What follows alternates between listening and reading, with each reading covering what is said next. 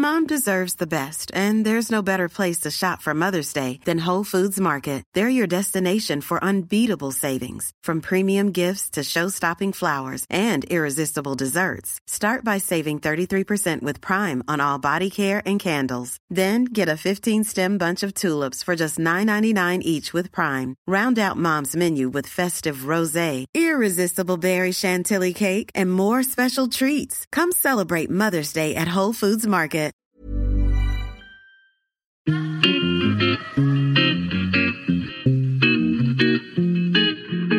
Salut les gars, je suis Anne-Laure Baratin et vous écoutez le podcast Genre de fille. Chaque semaine, je reçois une fille unique en son genre pour parler sans tabou de mission de vie, de galère, de déclic ou non, de féminin, de maternité ou pas, tout ça, tout ça.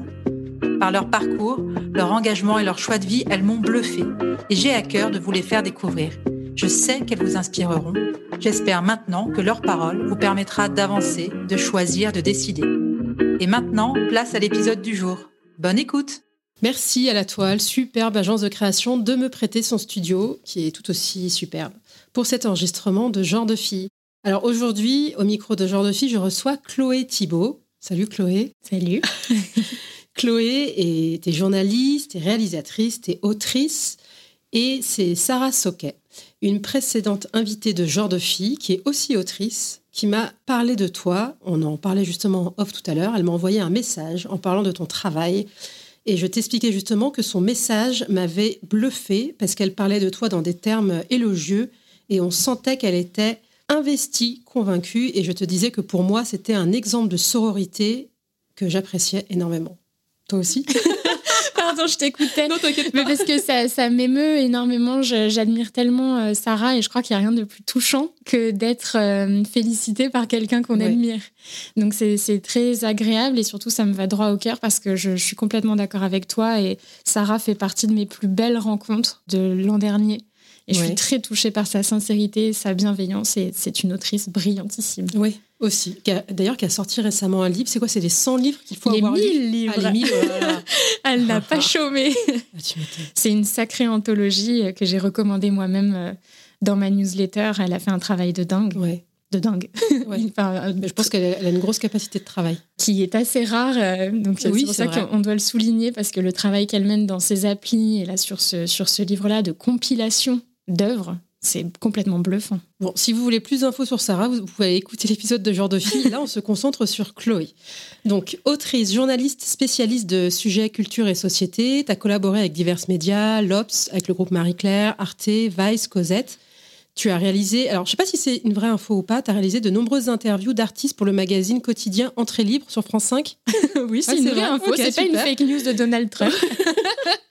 C'était dans ce cadre-là notamment que j'étais réalisatrice. D'accord. Puisque je, moi j'ai une formation de journaliste reporter d'image, donc je, je réalisais de A à Z des reportages pour ce, ce magazine du soir sur Ouais. France 5. Et, non, attends, et rappelle-moi, Entrée Libre, c'était présenté par Claire Chazal ou pas du Par tout Claire Chazal, Ah, tout à fait. Et donc en 2021, tu as publié un premier livre remarqué qui s'appelle En relisant Gainsbourg. Oui, un essai sur euh, l'influence de la littérature sur la vie et l'œuvre de Serge Gainsbourg. Tu es une féministe, tu es engagée, tu prends la parole sur de nombreux sujets, notamment, alors j'ai vu que tu écrivais la newsletter de- du média Simone, c'est ça?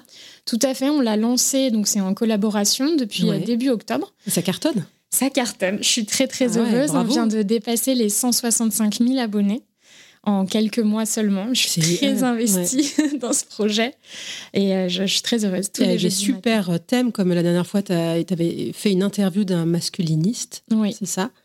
Euh, tout le temps des sujets hyper percutants avec ta plume, mais on va en reparler après. Je te remercie. Aujourd'hui, on va parler principalement, parce que tu viens de faire paraître euh, Toutes pour la musique. C'est une histoire, euh, on va dire, euh, pop et féministe de la musique. C'est aux éditions Hugo. C'est une histoire euh, féministe de la musique à travers les époques. Que tu parles de Aretha Franklin, Angèle, Anne Sylvestre, mais aussi les Spice Girls ou encore Beyoncé. Toutes ces femmes, elles ont participé à l'histoire de la musique. Elles font partie d'un récit commun. Ton ouvrage y revient aussi sur les conséquences du mouvement MeToo au sein de l'industrie de la musique, avec notamment de nombreux artistes qui ont décidé de publier des chansons engagées. Donc c'est une histoire de musique, de droits des femmes, et surtout, ce qui est hyper intéressant, c'est que c'est un beau livre. Je vous encourage, je mettrai des photos sur, euh, sur Instagram. Il y a vraiment des photos magnifiques et aussi ton récit, ton histoire, elle est entrecoupée de 15 entretiens exclusifs avec des artistes d'âge, de style et de notoriété différents. On a notamment Françoise Hardy, Lio, Angélique Kidjo, Iselt, Marie-Flore, Ella, Sheila, euh, Elodie Frégé, Katia Labec, Yel, Lace, Claire Gibault, Marie-Paul Bell et Maëva Nicolas de Bandi Bandi. Voilà, j'ai fini cette introduction. Merci à toi de toutes les citer. Oui, je trouvais ça important. Mais je, je les connus, les moins connus. Justement, à propos de ton livre, tu dis dans un article du Prescripteur, ce projet, c'est mon bébé, il était dans mes tiroirs depuis 2019. Je l'avais pensé initialement pour un documentaire télé et les chaînes étaient frileuses d'aborder ces questions. Mm, tout Bah, à fait. Raconte-nous parce que je trouve ça dingue.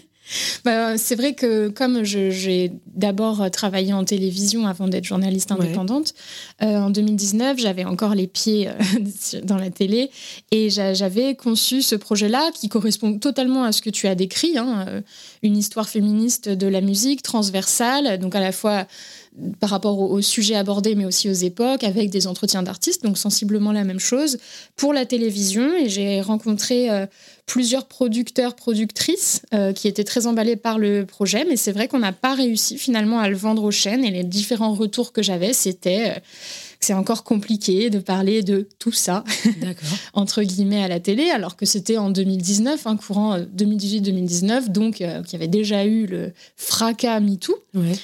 Et puis, euh, donc finalement, je je l'ai un petit peu mis de côté. Ça a vu le jour sous forme de livre et j'en suis très heureuse. Mais c'est ce qui explique aussi ma volonté d'en faire un livre très visuel. Ouais. Parce Ah, que. c'est euh, réussi. et ben, je, je te remercie.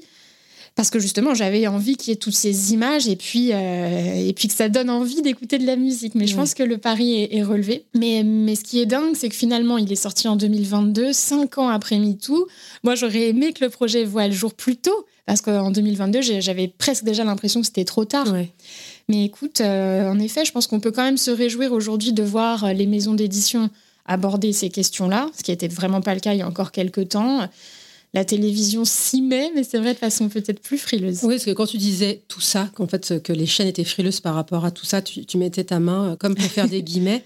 Alors tout ça, c'est quoi? C'est la place des, des femmes dans la musique? C'est le, le, le- Alors le je dirais, sexisme dont... euh, c'est que- plus, c'est plutôt ce côté-là. C'est-à-dire que moi, ce livre, je l'ai vraiment voulu euh, lumineux et optimiste, donc dans le sens où je préfère qu'on parle des belles choses qui se passent, donc c'est-à-dire des femmes qui se sont euh, empouvoirées grâce à l'art et grâce à la musique, plutôt que de ne faire qu'un livre sur le sexisme dans l'industrie musicale. C'est pas un projet qui euh, tape sur euh, les hommes et le sexisme. J'en parle, je l'aborde, mais en tout cas, c'est pas le cœur du projet. Le cœur du projet met en valeur les femmes.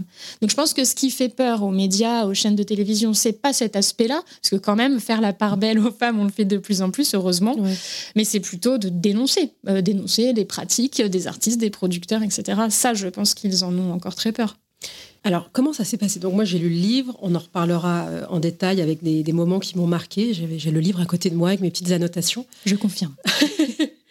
Pour moi, déjà, j'ai envie de te dire bravo d'avoir eu une interview de Françoise Hardy. Merci. J'avais lu, alors je sais pas si c'est vrai, qu'elle demandait à chaque personne avec qui elle collaborait le thème astral de cette personne.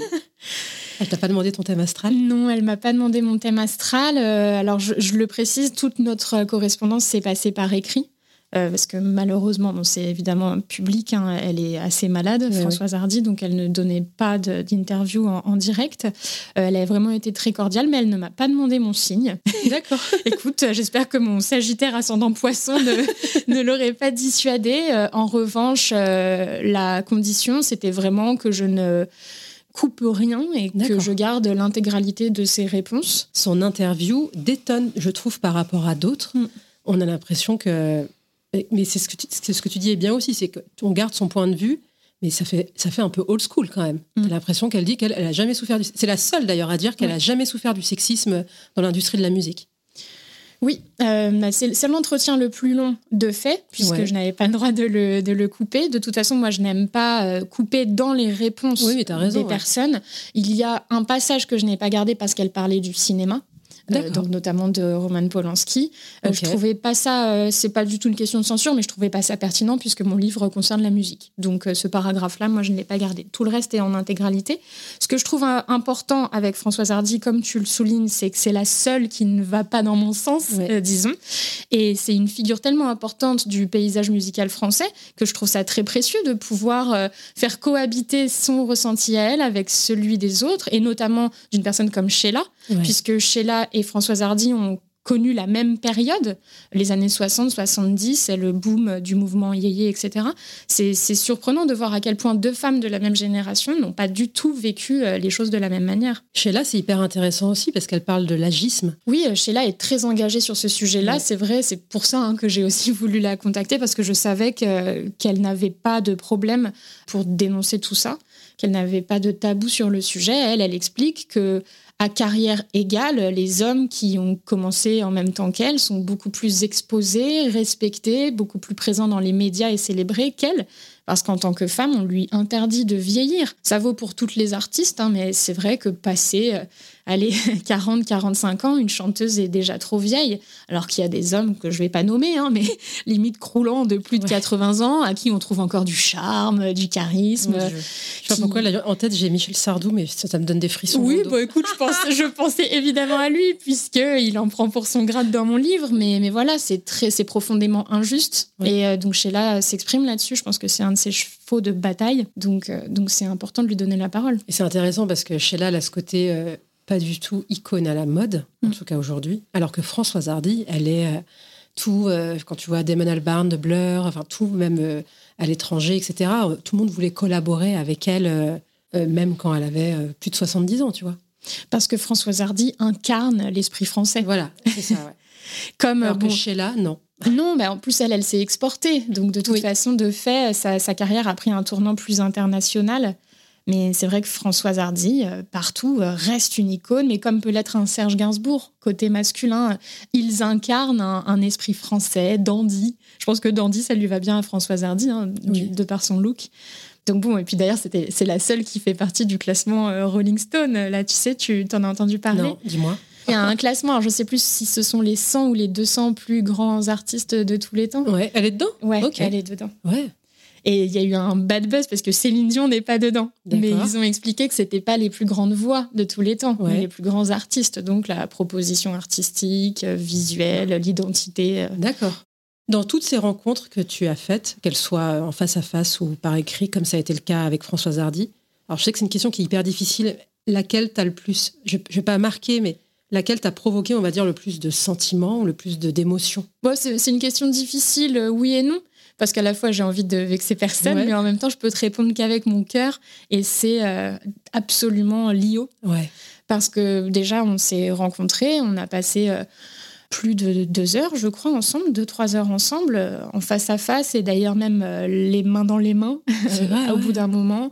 Et ça s'est fini vraiment les bras dans l'une, les bras l'une dans l'autre, pardon. Euh, parce que euh, passé le moment d'interview un petit peu officiel, on s'est parlé de femme à femme, alors avec euh, deux générations d'écart peut-être, mais, mais j'ai été complètement touchée par le regard qu'elle porte sur sa carrière, par la sincérité avec laquelle elle, elle analyse les chansons qui ont fait d'elle la star qu'on connaît.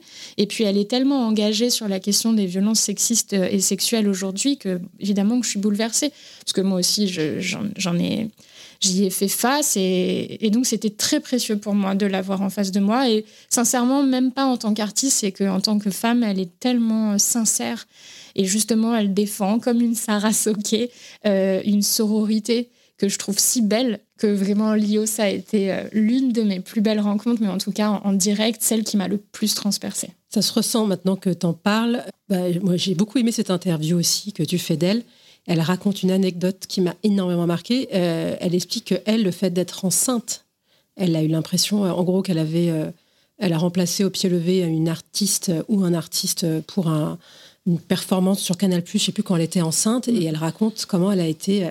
on la regardait parce que son poids avait changé. C'est hyper bien raconté dans le livre. Elle raconte la tête de PPDA. Enfin, forcément, on pense mm. tous à l'affaire, aux affaires PPDA, aux casseroles qu'il a aux fesses. Mais euh, c'est une super interview et on ressent effectivement qu'elle est extrêmement engagée, qu'elle a à cœur de partager ce qu'elle a vécu Et ça fait penser aussi euh, la chanson qu'elle, le, le, tube qui l'a fait découvrir, qui s'appelle c'est, Banana, Split. Ouais, elle raconte qu'elle comprend un peu le comme France Gall qui chantait les sucettes à l'année, qu'elles ont eu l'impression de se faire euh, duper en fait d'une certaine façon. Alors elle, euh, la différence c'est qu'elle explique qu'à l'époque elle comprenait le sens de sa chanson, contrairement à France Gall en effet qui n'avait pas compris tout de suite de quoi parlaient les sucettes. mais en fait même une fois cela expliqué, de se dire, euh, moi, à cette époque-là, je n'étais pas dupe et je comprenais ce que je chantais, euh, ça n'empêche pas que finalement, c'est une chanson qui met en scène euh, une forme de pédocriminalité, puisque c'est une enfant teenage qui fait plaisir à l'abominable homme des neiges. Donc enfant teenage, ben forcément adolescente. Quoi. Donc, donc aujourd'hui, cette chanson, elle est plus du tout teintée des mêmes couleurs dans, dans l'esprit de Lio. Quoi. Et c'est ça qui est assez touchant, parce que moi, ayant sorti un, ayant écrit un livre sur Serge Gainsbourg que, que j'aime énormément, hein, j'admire son œuvre, euh, on m'a souvent questionné sur les sucettes et sur le paradoxe, évidemment, pour une personne féministe d'écrire sur Serge Gainsbourg, enfin le paradoxe apparent. Et donc c'est vrai que plusieurs fois, moi j'ai dit, mais c'est un peu hypocrite la posture de Lio vis-à-vis de Banana Split, parce que dans Banana Split, euh, c'est problématique ce qu'elle chante. Et donc ça, je lui en ai parlé quand on s'est vu, et donc elle me l'a expliqué, c'était beaucoup plus clair pour moi. Ouais. Mais, mais c'est vrai qu'au final, bon, elle comprenait à l'époque, mais elle a quand même un regard assez dur aujourd'hui sur ça. Et j'ai entendu aussi, je ne sais plus quand tu as fait une interview, je ne sais plus si c'était à la radio ou à la télé, tu aurais bien voulu avoir Clara Luciani, mais tu n'as pas pu avoir Clara Luciani. Voilà, c'est un peu le côté people et tout, mais en fait, ma question plus générale, c'est comment tu fais pour démarcher ces personnes? Est-ce qu'elles ont des agents? Est-ce qu'il faut les convaincre? Est-ce que en général, tu as eu des grands oui? Est-ce qu'il faut négocier? Enfin, comment ça se passe? Oui, alors bon, je, dirais que là, sur les 15 euh, entretiens qui sont dans le livre, je pense que j'ai euh, démarché euh, trois fois plus de monde. J'avais un tableau avec mes envies, évidemment, dans le sens de, de, rêve, de préférence, sachant que, écoute, je, je m'étais même dit, écoute, Beyoncé, Beyoncé sur un malentendu. Marianne Faithfull. Tu vois. Bah, Patti Smith, par exemple, je, je l'ai lancé. Mm. Donc j'ai lancé pas mal de monde et puis moi je crois beaucoup au destin donc je me dis toujours ce qui doit arriver arrive. Donc euh, si cette personne n'est pas dans le livre c'est qu'elle devait pas être dans c'est qu'elle ne devait pas être dans le livre. Il y en a quand même quelques-unes pour lesquelles j'ai beaucoup relancé, beaucoup insisté. En tant que journaliste et journaliste culture, c'est vrai que j'ai déjà un bon réseau d'attachés de presse, de managers, d'agents, etc. Euh, des amis aussi que je salue dans mes remerciements qui m'ont donné des coups de main. Donc la plupart du temps je contacte euh, c'est ça les managers et les agents quelquefois les artistes en direct sur Instagram, parce que certaines euh, répondent. Mais, euh, mais le retour, en revanche, vis-à-vis de mes questions, c'était très contrasté. C'est-à-dire qu'il y a quelques personnes, alors là, vraiment, ça sert à rien que je nomme, mais il y a quelques personnes qui m'ont dit oui directement, qui étaient enchantées, pour qui c'est important de s'exprimer là-dessus. Euh, d'autres personnes plus frileuses, où il a fallu que j'explique ma démarche, que je détaille un peu précisément mon sommaire. Des personnes qui m'ont dit non, alors, euh, les personnes qui m'ont dit non, ça peut être parce qu'elles ne peuvent pas, parce qu'elles sont en tournée, ce que j'entends très bien. D'autres pour qui c'était un peu dur pour moi, parce que non, car je ne veux pas m'exprimer là-dessus, encore une fois avec des guillemets, euh, ou non, car je ne suis pas féministe. Ah bon, tu n'es pas féministe. Pourtant, ton œuvre crie le contraire. Enfin, telle ou telle chanson me donne l'impression que tu es féministe. Mais non, je suis pas féministe. Et j'ai même eu une personne dont l'agent m'a dit elle n'est pas féministe, elle est humaniste. Je ne je te cache pas que. Je déteste ce truc. Ça, c'était vraiment euh, difficile. En l'occurrence, bon, Clara Luciani, je m'y suis beaucoup accrochée parce que pour moi, c'était important de pouvoir recueillir euh, son témoignage. Ça a été un peu les montagnes russes. Par moments, j'ai cru que j'arriverais à la voir. Euh, et puis ensuite, non. Je l'avais d'ailleurs démarché pour une préface. Donc voilà, ça ne s'est pas fait. C'est vrai qu'elle a eu une énorme année avec la tournée et le, grand succès qu'elle connaît. Donc voilà, écoute, je te dis le, destin, mais c'est vrai que j'aurais bien aimé Clara en particulier la voir, parce que de même que Françoise Hardy, je pense qu'aujourd'hui elle reflète quelque chose de, la musique actuelle française. Donc euh, voilà, ça avec, sa, avec sa chanson La Grenade, dont, tu parles dans ton livre justement, qui est quand même un hymne. Euh, oui, oui, tout à fait, La Grenade, et puis même sur son dernier album Cœur, dont je parle aussi dans le livre, sur, euh, sur les violences au sein du couple. Écoute, elle La Grenade est l'un de mes titres et l'un des titres dans le livre. Donc tu vois, je suis pas du tout rancunière. Ouais, ce que dire, c'est pas rancunière du tout. non, et, d'ailleurs, Clara est sur la couverture de mon livre, donc. Oui, dans le livre aussi, tu abordes ce sujet hyper intéressant du fait que les femmes, elles sont ni des muses, ni des groupies. Enfin, elles peuvent l'être, mais elles peuvent être des pygmalions. Ayant beaucoup travaillé sur Serge Gainsbourg, j'ai vraiment remarqué que le mot qui revenait tout le temps par rapport à lui et d'autres évidemment dans, le paysage français, c'est Pygmalion. Le Pygmalion et ses, mu et ses muses, Gainsbourg et ses muses. C'est une façon patriarcale de raconter l'histoire de Gainsbourg, c'est-à-dire euh, de penser que toutes les artistes qui ont croisé sa route étaient à sa disposition artistique et n'ont fait que l'inspirer, lui, le grand génie qu'il est. En fait, je pense qu'on peut tout à fait raconter l'histoire d'un autre point de vue et voir ces artistes comme d'abord des artistes à part entière et ensuite elles, chacune, donc euh, Jane, Birkin, Brigitte Bardot, comme des Pygmalions vis-à-vis de Gainsbourg, puisque c'est notamment euh, Jane Birkin qui permet à Gainsbourg de se fabriquer ce personnage de dandy qu'on connaît aujourd'hui, euh, la barbe de trois jours, le jean, la chemise ouverte, parce qu'elle avait un sens pointu de la mode, et qu'avant il n'était pas comme ça, il était bien plus guindé, voilà, un peu scolaire, etc. Donc c'est aussi elle au pluriel qui ont fait de Gainsbourg qui il est, de la même façon que France Gall lui permet d'accéder au succès grâce à l'Eurovision. Donc ça, je trouve que c'est très lassant. Euh, c'est la même chose hein, en, peinture, de toujours voir le génie créateur comme étant masculin avec une galaxie de muses euh, autour d'eux. On peut décider d'inverser notre point de vue et de se dire que des hommes inspirent aussi des femmes et des femmes façonnent aussi des hommes. Complètement. Tu parles aussi d'un sujet qui est hyper intéressant, c'est euh, alors c'est Sophie Rosemont que tu interviews. Est-ce que tu peux nous rappeler qu'est-ce qu'elle fait, Sophie Rosemont, déjà? Sophie Rosemont est journaliste, spécialiste musique. Elle est critique musicale. Elle travaille pour plusieurs grands médias euh, spécialisés. Et elle a sorti notamment euh, Girls Rock, donc euh, un livre sur les grandes figures du rock féminin. et elle dit un truc, justement, c'est ça. Elle dit, j'ai trouvé la phrase super puissante un groupe de filles fans de musique, c'est des groupies. Un groupe de mecs, c'est des passionnés. Oui, bah, c'est exactement pour ça que je voulais interviewer euh, Sophie. Et ça, ça revient aussi dans mon passage sur le jazz. Euh, c'est-à-dire que euh, le jazz, c'est une musique, voilà, c'est assez classe pour les mecs, les amateurs de jazz. Tu vois, ceux qui écoutent du jazz, on les voit comme des amateurs de jazz, alors que les filles qui vont écouter de la pop, c'est une bande de groupies. Donc cette, espèce de sexisme couplé au snobisme qu'on peut avoir selon les gens. Euh, tu parles aussi, enfin c'est une de tes invitées qui en parle bien, c'est dans l'interview de Yel, où elle, elle explique, et c'est repris par d'autres de tes invités, le manque de modèles, notamment dans la musique électro et notamment dans la production. Donc je la cite, en tant que fille, si tu avais le modèle féminin de quelqu'un qui réussit dans l'électro en dehors du rôle de chanteuse et qui t'explique comment elle a fait, évidemment que ça te donnerait envie. Il y a plein de garçons qui ont pu s'identifier et se dire moi je veux être Daft Punk. Mais il y a si peu de représentation féminine dans la musique électronique que ça met vachement de temps à arriver. Bon, elle dit j'ai l'impression que c'est en train de changer un petit peu, mais c'est super lent. Bien sûr, mais moi d'ailleurs qui ne suis pas du tout spécialiste euh, euh, de la musique électro, techno, house, honnêtement, je suis incapable de te citer quelqu'un. Et d'ailleurs, bon, voilà, c'est pour ça que je m'étais tournée vers Yel, mais qui est quand même euh, grand public. Hein. Mais je me suis dit, bon, elle, elle va pouvoir m'en parler. concrètement, là, ce qu'elle dit, ça mériterait un ouvrage à part entière. Mais alors ça, c'est vraiment. Euh, d'ailleurs, j'étais passée chez euh, Radio FG. Donc, euh, qui est un truc électro, qui est une radio électro. Oui, tout à fait. Qui me donnait quelques chiffres alors que je n'ai pas retenu. Ah, mais alors les chiffres des présences féminines sur tous les festivals électro sont catastrophiques. Ouais, tu veux dire les, des, des, DJ ou des artistes ah, oui. ah oui, oui. Et de toute façon, le rayonnement de l'électro française, on est quand même en France assez bon là-dessus. Regarde, ce ne sont que des DJ masculins. Ouais, complètement. Et en plus, rien, en te le disant, je me rends compte que DJ, même si on disait DJ, si on voulait féminiser, ça a un côté un peu péjoratif, un peu gnangnan. Mais bon, c'est un DJ, on dit pas une DJ. Donc rien que dans notre langage, d'emblée, ça, exclut les femmes de ce style musical. J'aimerais bien qu'on parle aussi des revenge songs, notamment parce que dans l'actualité, il y a eu quand même matière avec la chanson de Attends, alors t'as Miley Cyrus, c'est ça? C'est Shakira en ce moment. Ouais, et Shakira, quand même, où tu vois des mèmes et sur Instagram qui sont quand même hyper drôles. Tu parles toi aussi un peu de, Revenge Song, et notamment t'as Lara Fabian, Taylor Swift, et t'as Taylor Swift qui dit un truc super intéressant. Elle entend souvent qu'on dit d'elle, euh, cette fille n'écrit que des chansons sur ses ex, et elle dit, elle répond, c'est très sexiste comme façon de voir les choses, personne ne dit ça concernant Ed Sheeran ou Bruno Mars. C'est effectivement vrai, ouais. Absolument. De toute façon, depuis la nuit des temps, euh, on, donc euh, hommes et femmes, écrivons, enfin nous, hommes et femmes, écrivons euh, sur nos histoires d'amour, qu'elles soient heureuses ou malheureuses.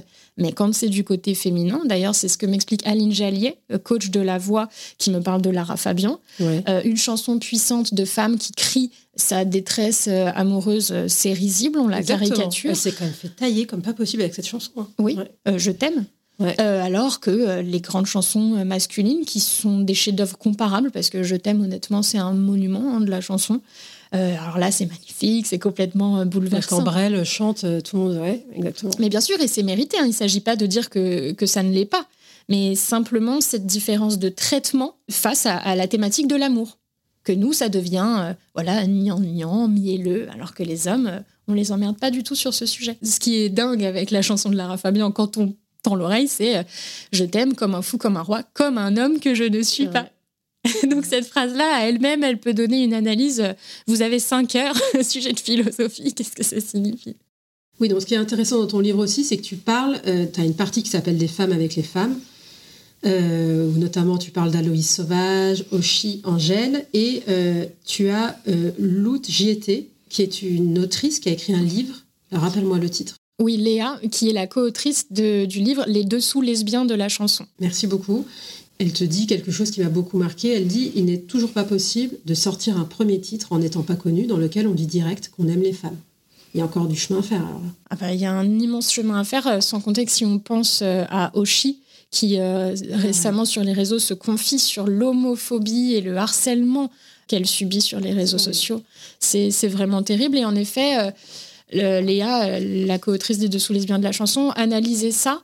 Euh, c'est-à-dire qu'en général, les, personnes concernées sortent un premier titre où elles parlent à la troisième personne. Donc, par exemple, Ta marinière pour Oshi ou Ta reine sur Angèle, qui sont des chansons d'amour lesbienne où elles ne parlent pas à la première personne. Et ensuite, une fois que leur carrière est lancée et qu'elles sont installées, là, elles vont sortir des singles plus intimes où elles parlent en disant je que leur position, oui, est plus certaine et qu'elles ne risquent pas d'être euh, blacklistées ou boycottées par leur public. Et d'ailleurs, dans cette partie, tu finis avec Pomme qui dit justement qu'elle attend le jour où on arrêtera de parler de chansons d'amour lesbiennes et on parlera de chansons d'amour tout court.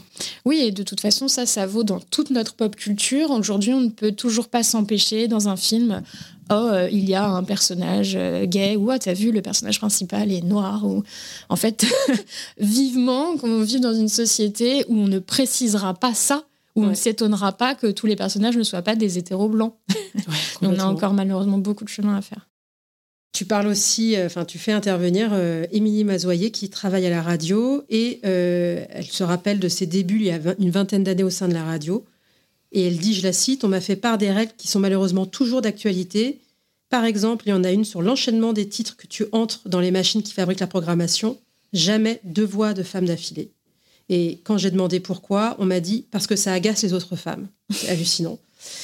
Et de la même manière, sur certaines radios, tu n'as pas d'animatrice. Sur Énergie, qui est la radio des jeunes et de la libération de la bande FM, tu as éventuellement ce qu'on appelle une, entre parenthèses, non, entre guillemets, pardon, une rieuse, c'est-à-dire une fille qui sert de faire valoir à un animateur masculin. Mais tu n'as pas d'animatrice et ça fait 40 ans que ça dure. C'est hallucinant. C'est terrifiant. J'étais vraiment heureuse de pouvoir échanger avec elle parce qu'elle le vit de l'intérieur. Et qu'en plus, elle est, elle est très lumineuse, elle n'est pas du tout aigrie vis-à-vis euh, vis-à-vis de ça. Et en plus, elle, elle défend brillamment la, place des femmes à la radio. Mais en fait, tout le constat qu'elle dresse, c'est exactement le même à la télévision. Euh, puisqu'honnêtement, je peux te citer une ribambelle d'animateurs masculins, alors qu'il y a très peu de femmes qui sont au même poste. Euh, tous les prime time, euh, quasiment, je réfléchis en même temps, tous les prime time sont animés par des hommes. Donc on a beau en fait sortir des chiffres, faire des, rapports officiels, etc. du gouvernement sur la, parité, je, ne m'explique pas pourquoi en 2023 on en est encore à des inégalités pareilles. Mais elle, donc elle, Émilie Mazoyer, elle travaille toujours chez Énergie? Non, non, non. Actuellement, elle travaille chez France Bleu. Elle a une émission quotidienne qui s'appelle Décibel. D'accord. Une émission musicale.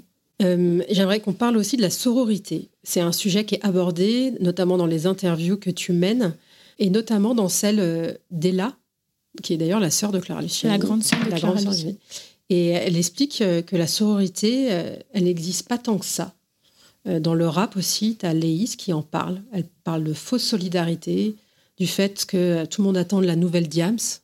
Et ces deux artistes, elles expriment quand même le fait qu'on a l'impression que c'est comme s'il y avait de la place que pour une seule personne, pour une seule femme. On a vraiment ce syndrome de la reine des abeilles, en fait. Mm. de la Schtroumpfette. Ouais, la Schtroumpfette. Ouais. Iseut aussi euh, en parle, enfin dénonce ce, manque de solidarité entre les femmes. Bon, je crois que c'est quelque chose euh, à quoi tout le monde peut s'identifier. Enfin, je pense que qu'importe le métier, on, on, peut avoir ce sentiment-là en tant que femme, parce qu'on comme il y a une inégalité de représentation euh, pour les femmes au sein de ce milieu, les places sont rares. Par exemple, dans le rap, c'est vrai que pour qu'une femme perce, c'est beaucoup plus dur que pour un homme. Donc il peut y avoir cette impression que euh, ça doit être moi et pas une autre. Donc on tire la couverture à soi et on n'ose pas visibiliser euh, des consoeurs. Donc je pense que c'est ça qu'elle ressent. Et quand une fois que la place est prise, la reine de la pop, la reine du rap, la reine du rock, contrairement aux hommes, il ne peut y en avoir qu'une. Donc la concurrence est plus difficile. Malheureusement, ça, je pense qu'on peut l'entendre, on peut comprendre la démarche des femmes qui euh, ne visibilisent pas les autres femmes. En revanche, moi, je suis persuadée que la solution, c'est tout le contraire. Donc, c'est-à-dire valoriser le travail les unes des autres, euh, dire qu'il y a de la place pour tout le monde et surtout se faire une place pour toutes. Oui, puis faire la courte échelle euh, pour aider celles. Tout à fait. Et on parlait des rôles modèles et de l'importance des rôles modèles. C'est aussi quelque chose qui est souligné par Claire Gibault, qui est une chef d'orchestre, elle dit aussi une phrase qui m'a marquée. Elle dit Ce n'est pas facile de tomber sur des hommes qui sont des alliés. Alors Claire Gibault, oui, qui est une immense chef d'orchestre française et qui a créé le concours La Maestra, euh, qui est un concours pour les chefs d'orchestre, euh, parce que justement l'inégalité au sein de la musique classique est tellement grande que pour l'instant, elle m'expliquait que pour pallier cette inégalité, il fallait en fait un concours euh, qui donne leur place aux femmes. Euh, mais elle, et d'ailleurs c'est une vision que partagent beaucoup des artistes que j'ai interviewés, ne défend pas du tout un féminisme qui exclut les hommes ou qui dit qu'on doit prendre leur place, pas du tout. Euh, mais elle souhaiterait qu'on donne vraiment leur chance aux femmes et que donc au sein d'un orchestre, la parité soit très présente et que une femme chef puisse diriger euh, des hommes sans que ça, sans que ça pose souci. Dans tout ce qu'elle m'a confié, bon, j'ai pas retenu toutes les anecdotes, mais elle explique à quel point c'est très difficile pour une femme de faire autorité sur un grand groupe. Et d'ailleurs, elle explique dans le livre que c'est faire autorité sur les hommes et sur les femmes. Euh, oui, tout à fait, parce que cette misogynie, alors l'expression, on la connaît de plus en plus, mais la misogynie intériorisée, c'est un fait. Et donc c'est vrai que même en tant que femme, on peut se dire, ah bah non, celui qui me dirige euh, à l'orchestre, ça doit être un homme. C'est très difficile parce que ce sont des représentations qui sont tellement ancrées depuis la nuit des temps qu'il faut un petit peu de travail et de déconstruction pour arriver à normaliser tout ça. Il y avait Aliette Delalleux qui est passée dans le podcast aussi, qui a écrit un livre qui s'appelle Mozart était une femme. Ça me fait penser à ce que tu dis. Est-ce que Claire Gibault raconte aussi. Euh, alors, on va pas spoiler les anecdotes qu'elle partage, mais il y a des trucs quand même assez euh, scandaleux. Euh, notamment sur un vieil homme chef d'orchestre euh, qui ne voulait pas. Euh, enfin bon, bref. Lisez le livre et vous verrez de quoi je parle. Bah, qui notamment, apparemment, se bouchait les oreilles quand c'était des femmes qui, qui passaient sur scène. C'est hallucinant. Est-ce que tu as eu des retours depuis que le livre est sorti de, de, de femmes chanteuses, artistes qui travaillent dans la musique Tu as eu des retours? Non, bah, j'ai eu les retours de, pas mal de personnes qui ont participé au livre, qui sont heureuses du résultat. L'accueil du livre est, vraiment positif parce que je, pense que ce livre était nécessaire. Tel quel, il n'existait pas. Euh, tu, mets en lumière le travail d'Aliette Delalleux, d'ailleurs que j'ai interviewé pour mon chapitre consacré à la musique classique. Euh, par exemple, Sophie Rosemont fait ce travail en ce qui concerne le rock. Euh, donc en fait, il existait des livres sur le jazz, sur les compositrices, sur les, les musiciennes du Moyen Âge, etc. Mais pas une somme comme ça qui rassemblait les époques et les styles. C'est ce que c'est ce que j'ai tenté de faire. Donc je pense que c'est pour ça que ce livre était utile et aussi parce qu'il est très grand public. Donc euh, j'espère toucher euh, un public jeune, vraiment jeune, enfin ados et, jeunes adultes, qui ne connaît pas forcément les artistes qui sont dans le livre, mais qui comme ça ont une, une espèce d'histoire résumée et peuvent se mettre à la page. Donc, euh, donc les retours, moi, me vont droit au cœur. Et je me rends compte à chaque fois que c'est quand on commence à en parler, comme tu l'as souligné à travers tes différentes questions, il y a vraiment plein d'entrées différentes dans le livre. Et je pense que chaque entrée mériterait euh, cinq heures de débat. Et c'est ça qui est passionnant aussi, c'est de se dire que, en tout cas, moi, ce livre, j'ai trois enfants, une qui, qui, sait lire, et moi, ce livre, j'ai envie de le laisser sur la table du salon, parce que j'ai envie, parce qu'il y a des couleurs, parce qu'il est sympa, parce qu'on peut lire, parce qu'il y a plein de sujets différents. C'est un livre hyper intéressant pour aimer la musique et voir euh, l'invisibilisation des femmes qui est hallucinante aussi. Mais, ouais, le fait que ce soit un livre grand public, c'est justement euh, ce qui fait sa force. Le fait qu'il y ait des images, le fait que t'es pas face à quelque chose de trop théorique. Bah, ça me va droit au cœur en fait que tu le ressentes comme ça parce que la question s'est vraiment posée quand je travaillais sur le projet. Est-ce que j'en fais un essai donc quelque chose dans la forme un petit peu austère, tu vois, du texte noir sur des pages blanches, euh, qui est peut-être l'air plus universitaire et je pèse mes mots peut-être plus sérieux en fait, où les gens se diraient oh là là, c'est il y a de la recherche pour ce livre, etc. Ou est-ce que je pars sur l'objet que tu as entre les mains? Et en fait, j'ai décidé de faire ce choix-là parce que pour moi, prêcher des personnes déjà convaincues qui achètent des essais féministes, ça m'intéresse, mais c'est pas ce qui m'intéresse le plus. Je préfère aller chercher un public qui ne s'attend pas forcément à lire tout ça. Et j'aime bien, moi, je l'utilise souvent, la métaphore du colis piégé. Je pense, et je l'ai voulu comme ça, qu'on se dit, oh, c'est quoi ce, livre mignon sur des artistes féminins, féminines, pardon. Et en fait, quand on le lit, euh, bah, ça dénonce un peu et qu'en fait, on se rend compte que derrière les photos qui sont jolies, les petits encadrés, puis en plus ma plume où j'essaye de mettre pas mal d'humour, on apprenne des choses et que ça nous ouvre les yeux. Donc moi, c'était vraiment toute une démarche euh, très consciente d'aller chercher un public euh, qui ne s'y attend pas forcément. Et tu sors un autre livre au printemps prochain, si je ne me trompe pas. tu aimes bien enchaîner les, livres, non? Oui, tu sais, j'aime bien ne pas avoir de vie personnelle et de sommeil. non, je me plains pas, je suis vraiment très heureuse que mes projets voient le jour et soient édités. Ce prochain livre n'aura rien à voir avec tout pour la musique. Ça s'appelle Pécho Canard, pécho euh, comme euh, le verbe pécho en verlan. C'est une métaphore euh, sur des, canards qui en fait sont les hommes qui ont croisé ma route de la maternelle à nos jours. Avec 20 chroniques d'autofiction inspirées de, de, mon propre parcours. Et il y a deux, deux choses qui rendent particulièrement original, je pense, le projet. C'est que ces histoires-là sont décryptées par ma psy ma vraie psy, qui explique pourquoi ça s'est passé comme ça avec le, garçon, pourquoi moi j'ai agi comme ça, réagi comme ça. Et le tout illustré merveilleusement par Sophie Lambda, euh, l'autrice de la bande dessinée Tant pis pour l'amour, qui moi m'a bouleversée, m'a beaucoup, beaucoup apporté personnellement. Donc je suis vraiment très heureuse et honorée qu'elle ait illustré mon livre. Et donc c'est toujours aux éditions Hugo qui va sortir Non, ce sera chez Mango Society. Et ça sort le 17 mars. Ok. tu vas faire une pause après? Non. Écoute, honnêtement, euh, je, suis fatiguée, mais je, me réjouis tellement que les projets qui comptent pour moi voient le jour, que ça me porte. On va passer aux petites questions de la fin. J'imagine, en tant que journaliste, que tu connais Annick Cogent, qui est journaliste au Monde et qui fait des portraits de femmes. Et elle demande à ses invités de compléter la question Je ne serais pas arrivée là si. Alors, à ton tour, Chloé. Écoute, en fait, je vais, je vais vraiment te répondre et je pense que ça va m'émouvoir pendant que je réponds. Et avec le cœur, je vais pas chercher midi à 14h.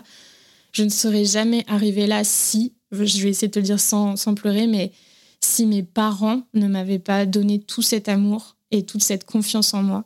Euh, le plus je, je, grandis, slash mûris, le plus je me rends compte même s'ils ils n'ont pas été exemplaires hein, et on a vraiment eu des hauts et des bas, une sacrée crise d'ado, etc. Mais je me rends compte à quel point l'amour et la fierté de mes parents m'a porté euh, dans ce monde qui est très très difficile. Et je pense que quand on a cette base euh, solide, ça donne franchement des ailes. Donc je les remercie. le plus je vieillis, le plus je me rends compte de cette chance-là. Qu'est-ce qui t'anime? Ma, passion. Honnêtement, je suis vraiment quelqu'un de très passionné, donc c'est à double tranchant. Je pense que c'est une grande qualité et en même temps, j'ai entendu tant de fois ah, tu es trop passionné, tu mets trop d'affect, tu mets trop d'émotionnel dans ce que tu fais. Mais en même temps, si je le faisais pas, je, je ne ferais pas tous les projets que je fais. Qu'est-ce qui te met en colère ou peut t'agacer? L'injustice.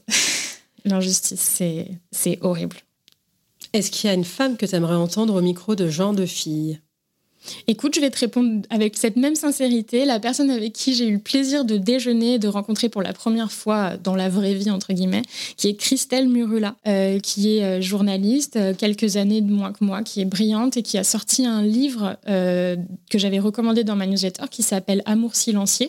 Et c'est justement sur la place des femmes noires dans les discours sur l'amour. D'accord. Parce qu'elle se rend compte que tous les livres qui sont sortis, d'ailleurs, parlons des rôles modèles, que tous les livres qui sortent, par exemple ceux de Mona Chollet, pour ne citer que, euh, sur l'amour, sur les relations euh, entre les hommes et les femmes, etc., sont quasiment toujours écrits d'un point de vue euh, de personnes blanches. Et donc, je, trouve que son livre est vraiment un indispensable. Et elle a, elle a aussi participé à l'œuvre collective MeToo au-delà du hashtag, dirigée par Rose Lamy. Donc, euh, elle est brillante et elle mérite vraiment qu'on l'entende. Eh bien, écoute, euh, on en reparlera quand on aura fini cet échange. Et la petite question de la fin, enfin non, pas la petite, la question de la fin. Quel genre de fille es-tu, Chloé?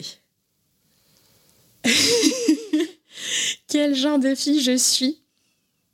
Tu vois, je, connais ton podcast, mais j'ai vraiment pas triché, j'ai pas préparé à l'avance. Oh là là, en fait, je, je, pense que je vais peut-être regretter, mais je, dirais que je suis le genre de fille à être un bisounours, trop bisounours. Et en fait, je te réponds ça parce que je ne pense pas que les hommes soient comme ça. J'ai vraiment l'impression que c'est une caractéristique, euh, une caractéristique féminine. Et ça m'embête. Et là, depuis que je sors euh, des projets pour lesquels je dois vraiment euh, m'affirmer, tu vois, me, me dépêtrer avec ce syndrome de l'imposteur qui est en fait un syndrome de l'impostrice. Hein. Et ben à chaque fois je me dis arrête d'être un bisounours, rends-toi compte que c'est un monde de requins et je systématiquement maintenant je me dis hé la confiance d'un homme médiocre de 50 ans. tu sais c'est ce truc qu'on lit sur Instagram. Mm. Donc voilà, je suis ce genre de fille en fait qui essaye vraiment vraiment de ne pas douter d'elle parce qu'elle est une fille. Merci Chloé pour cet échange. Bravo pour ton livre et je te dis à bientôt. Merci beaucoup à toi pour l'invitation. Merci d'avoir écouté cet épisode. J'espère qu'il vous a plu. Si c'est le cas, partagez-le autour de vous et sur les réseaux sociaux. N'hésitez pas non plus à laisser un avis positif à propos de Genre de Filles sur vos applications de podcast. Pour ne rien manquer de Genre de Filles, suivez-moi à Anne-Laure Baratin sur Instagram. Si vous avez des compliments, des critiques ou des réflexions, n'hésitez pas. Merci à Marvin Marchand pour la musique du générique. Bonne semaine et à très vite. Salut